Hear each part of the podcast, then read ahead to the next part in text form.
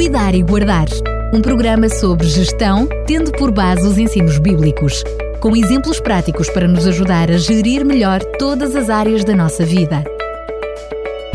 Cuidar e Guardar.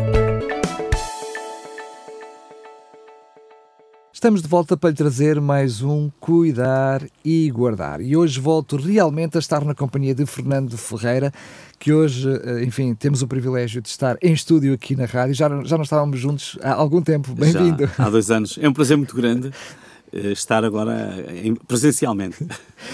Vamos então continuar a falar sobre esta série das parcerias e hoje uh, o título que guardou para o programa é bastante uh, engraçado e deixa-nos já com a pulga atrás da orelha. O sócio maioritário. O que é que isto quer dizer, Fernando Freire? Isto quer dizer, e é isso que vamos tentar refletir, se nós podemos viver sozinhos ou se é melhor ter uma sociedade. Viver em sociedade. Precisamos de um sócio, não é? É verdade, que tem que ver com parceria, tem que estar lá ligada, não é? É que é uma reflexão que hum, é boa de fazer e, e pode ser muito prática para a nossa vida, não é? Eh, nós temos vindo a refletir realmente sobre parcerias. Um parceiro, segundo o dicionário Priberan, é uma pessoa ou entidade que está em parceria com outra para atingir o mesmo objetivo. Portanto, é um companheiro, é um comparte, é um sócio. A palavra latina partiários, que dá origem a parceiro, significa aquele que tem uma parte. Este é um, aspecto, é um aspecto muito interessante da nossa vida.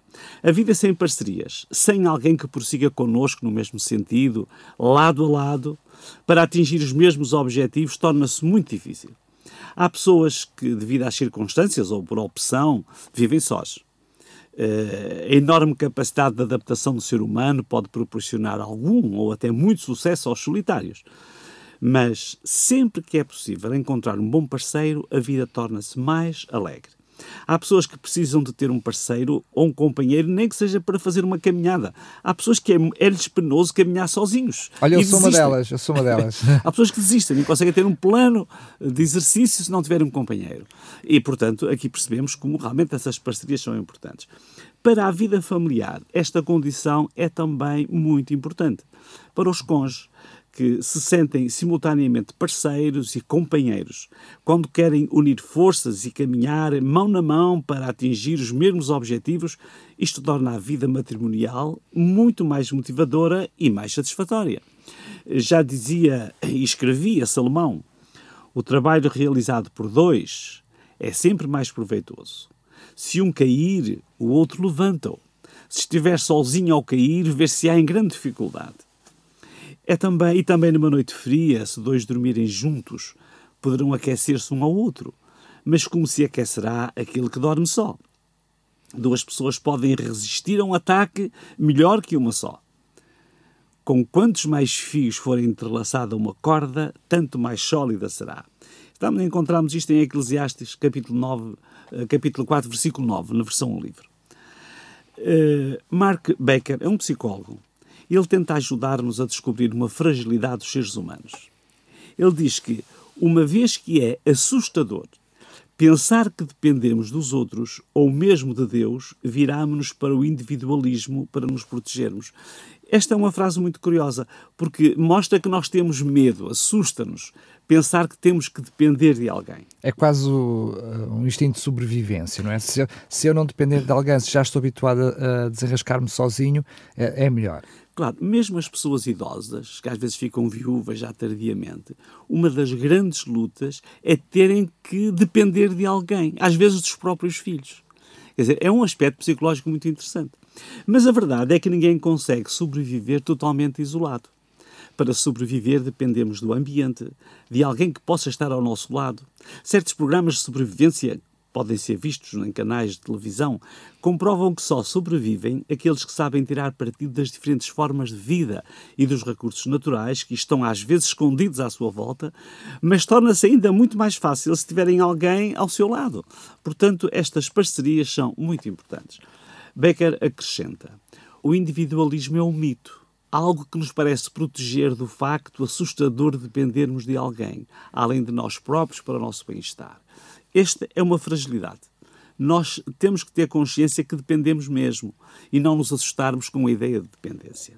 Na prática, e aplicando isto à nossa vida e sobretudo no plano espiritual, Ben Maxon, que nós temos, um escritor que temos citado, ele leva-nos a refletir, a refletir numa outra dimensão. Ele diz: Deus procura que vivamos em parceria com Ele, partilhando um relacionamento significativo. Este é um princípio da história da criação, diz-nos ele. E nós podemos confirmar a consistência desta afirmação, pois o texto bíblico é bem ilustrativo. Diz em Gênesis 2,15: O Senhor Deus pôs o homem no jardim do Éden para que o guardasse, o cultivasse e cuidasse dele. O Criador eh, poderia cuidar do jardim que criara. Mas o Criador do jardim ofereceu uma parceria ao homem recém-criado para que cuidasse desse jardim.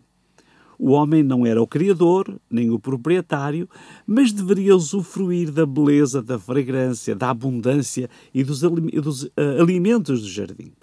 Aqui revela-se-nos uma parceria muito vantajosa que pode ser aplicada à vida presente. Uh, ben Maxon diz o seguinte: tudo o que temos pertence-lhe. Mas isso não é tudo. Tudo quanto ele tem está à nossa disposição como um recurso para a vida do dia a dia e para trabalharmos com ele.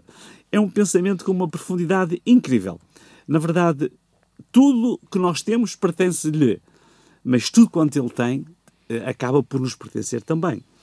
Para a forma de pensar de um ocidental do século XXI, esta visão pode parecer uh, fazer pouco sentido. Mas este era um pensamento claro, gerava gratidão, segurança e prosperidade.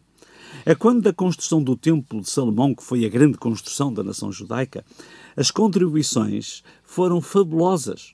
Só o rei David, se virem numa versão mais moderna, tem em números que nós compreendemos muito bem, ofereceu materiais de construção, ofereceu 100 mil quilos de ouro de Ofir e 204 toneladas de prata pura para, para ser usada na cobertura das paredes do edifício. Imaginem a riqueza que seria. Os chefes das tribos e os chefes do exército também ofereceram centenas de toneladas de ouro centenas de toneladas de prata e de bronze. E depois de tudo isto, Davi dizia e louvava a Deus: Tudo o que temos vem de ti. Nós apenas, apenas te damos aquilo que já vem de ti. Este é o texto que encontramos em 1 de Crónicas 29, 16. Deus tinha instalado aquela nação na terra que prometera a Abraão e deu-lhes os meios para viverem e prosperarem com tudo quanto necessitavam. O reino de Israel estava no apogeu. Em 1 Crónicas 1,15 diz que, durante o reinado de Salomão, a prata e o ouro em Jerusalém eram tão abundantes como as pedras da rua. Madeiras caras eram usadas tão correntemente como a madeira de figueiras bravas. A explicação da razão para este nível de prosperidade é dada nas primeiras linhas do livro de Crónicas diz o texto que Salomão, filho do rei Davi, era agora o incontestável governante de Israel, porque o Senhor seu Deus tinha feito dele um poderoso monarca. Salomão tinha escolhido o parceiro certo. Ele não pediu riqueza, mas pediu sabedoria. Quando nós uh, vemos os, os, primeiros livros, uh, no primeiro livro, mesmo no, mesmo, mesmo no primeiro capítulo, Deus disse a Salomão num sonho: Pede o que quiseres. A resposta do jovem rei foi inteligente.